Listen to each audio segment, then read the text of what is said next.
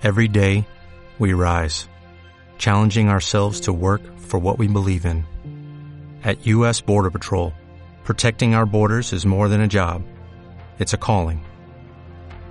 Agents answer the call, working together to keep our country and communities safe. If you're ready for a new mission, join U.S. Border Patrol and go beyond.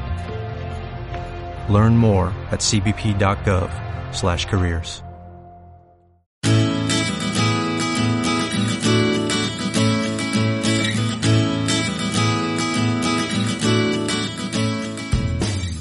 Bienvenido, bienvenida al capítulo número 81 de Nuevas Perspectivas. ¿Cómo hacer una petición para elevar las probabilidades de que te digan sí o por lo menos para que te escuchen la petición? Este vídeo viene como consecuencia de un vídeo anterior donde yo te proponía qué es lo que puedes hacer para compartir una crítica o para compartir algo que tú piensas con alguien sin que le siente mal. En ese vídeo comentaba que una de las cosas que necesitamos hacer es hablar en primera persona. Esto es lo que a mí me está pasando. Esto que tú haces tiene este impacto en mí. No es que tú lo estés haciendo mal, es que tiene un impacto en mí y lo que te pido es, y ahí hablaba de cómo, eh, o de hacer una petición que eleve la probabilidad de que se escuche. Hoy voy a nombrar las siete características que tiene que tener una petición precisamente para eso, para elevar las probabilidades de que se te escuche. ¿Y por qué digo todo el rato para elevar las probabilidades? Bueno, porque el resultado final, es decir, si nos van a dar lo que pedimos exactamente tal y como lo pedimos o no, no está en nuestras manos. Lo que sí está en nuestras manos es lo que está en nuestro control, que es cómo hacemos esa petición. Y cómo lo hacemos tiene la, eh, va a hacer que se eleven las probabilidades o que bajen las probabilidades.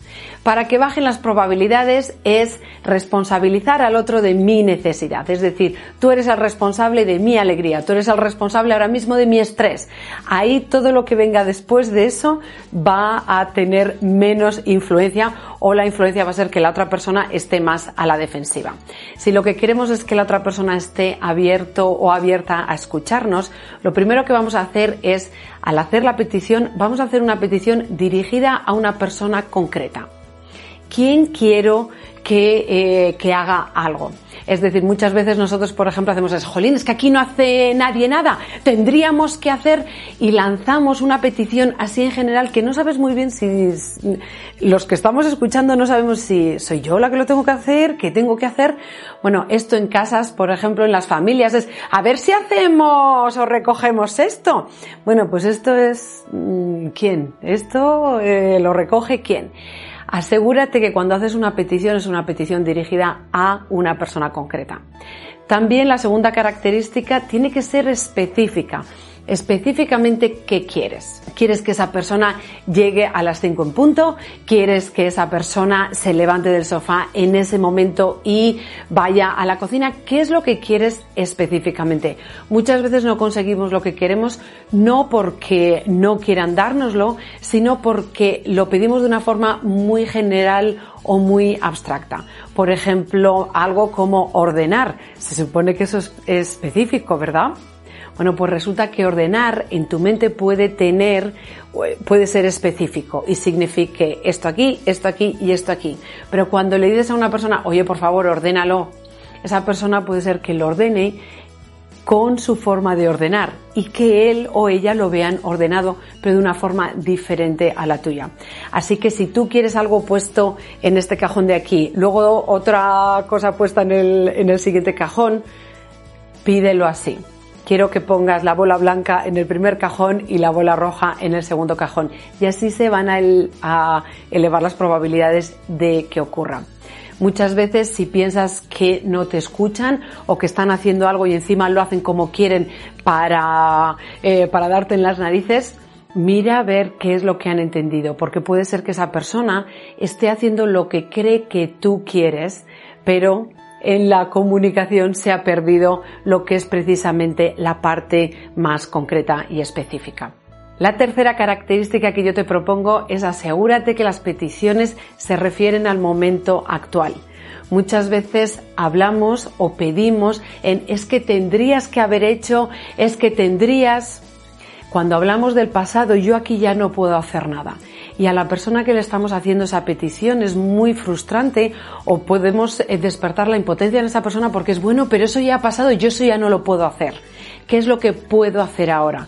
Así que asegúrate que te mantienes en el momento actual, que es algo que estás pidiendo para ahora o en las próximas, eh, en los próximos días o en, en un futuro próximo. La cuarta característica de una petición que eleva las probabilidades de que te hagan caso y te digan sí es que dé libertad. ¿Y a qué me refiero con dar libertad? Una petición no es una exigencia. Una petición no es cuando yo te estoy obligando a que hagas algo. Una petición parte de que la respuesta puede ser sí o no, o no, pero, o sí, pero con esta diferencia, o no, pero esto sí. Es decir, da libertad. Es yo necesito algo y quiero ver si tú me lo puedes dar. Muchas veces lo que hacemos cuando, o la respuesta que recibimos, mira a ver si esto te ha pasado a ti, la respuesta que recibimos cuando vamos más desde una exigencia, enmascarándola como petición, pero como exigencia, como algo que yo quiero y además que no tienes, eh, no tienes opción más que hacerlo, ¿Qué es lo que conseguimos? Lo que conseguimos muchas veces es que esa persona lo hace esa vez. Pero la próxima vez, como pueda, nos va a decir no o va a hacer algo porque se siente obligado, no siente que le estás dando libertad. Y te lo hace, pero va a quedarse muy probablemente resentido. Después verás, pues mira, o te lo voy a hacer, pero no te lo voy a hacer ahora, para que te chinches.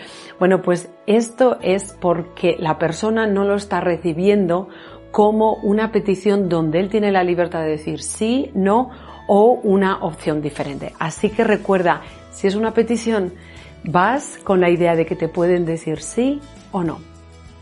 La quinta característica de una petición o como yo te la ofrezco es que utilices lenguaje afirmativo. Esto tiene mucho que ver con eh, hacer la petición específica. Lenguaje afirmativo es decir lo que quieres, no lo que no quieres. Déjame en paz no quiero que me hables, ¿vale? Si no quieres que te hable, ¿qué es lo que quieres? Que espere 15 minutos, que espere hasta que tú vuelvas donde mí para decir, venga, ahora ya podemos hablar. ¿Qué es exactamente lo que quieres? La mayoría de las veces hablamos mm, eh, expresando lo que no queremos. No toques eso, no vayas ahí, no corras, no. Estamos siempre con lo que no, o siempre, o en muchas ocasiones nosotros nos referimos a lo que no queremos que se haga quiero que no corras o quiero que vayas más despacio. Quiero que no cruces la carretera o quiero que te quedes en la acera. Estoy utilizando ejemplos de los niños pequeños porque precisamente ahí es donde vemos con más facilidad que tendemos a utilizar el no y lo que no queremos en vez de lo afirmativo. ¿Qué queremos que ocurra? Quiero que cuando me hables utilices unas palabras eh, de apreciación. Quiero que cuando me hables uses un tono agradable. Quiero que cuando me hables estés en calma. Y si no, no pasa nada. Pero eso es lo que quiero. La siguiente característica es empatizar. Es decir, si yo te estoy pidiendo que lo que necesito de ti es que cuando me hables estés en un estado emocional de mayor calma, lo siguiente que voy a añadir a la petición es, ¿es eso posible? Porque la otra persona dirá, pues hombre, va a haber momentos que sí es posible, pero si justo acabo de venir de, de fuera, me acaban de hacer esta petición o acabo de recibir eh, tres emails pidiéndome cosas, igual en ese momento no puedo. Fijaros que desde aquí estamos dando también libertad. La empatía es una forma de dar libertad. Yo hago la petición, yo lo que hago es empatizar con lo que yo necesito y por eso te lo pido, pero siempre voy a acabar con una pregunta de ver si es posible. Y esto tiene que ver con la última, eh, con la última característica que yo te ofrezco. Asegúrate que si haces una petición, es una petición que es posible. Luego te la darán o no te la darán, pero no pidas algo imposible como, jolín, es que podría ser muchísimo más alto, muchísimo, no sé, si hay algo que no es posible, no lo pidas. Porque lo único que hacemos es poner a la otra persona en una situación difícil en la que se queda como, yo eso no te lo puedo dar. ¿Vale? Así que recuerda estas siete características y sobre todo recuerda que el sí final o el resultado final no está en tus manos, pero lo que puedes hacer es elevar con estas características la probabilidad de que se mantengan atentos a tu petición y que te digan sí o te den más de lo que quieres. De todas maneras, siempre es una conversación. Si lo primero es eso no te lo puedo dar, entonces mira a ver y continúa en la conversación para ver qué sí es posible crear entre los dos. Y sobre todo, recuerda que eres luz, así que sal ahí fuera y brilla.